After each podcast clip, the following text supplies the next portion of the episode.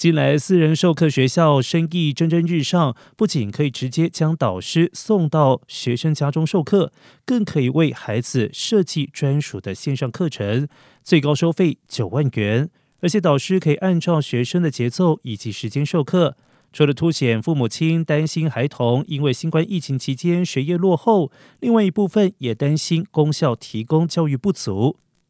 根据民调显示，美国民众对于公立学校的信心降低。今年只有百分之四十二的人表示学校素质让人感到满意，创下两千年以来最低水平，比起二零一九年的百分之五十一下降不少。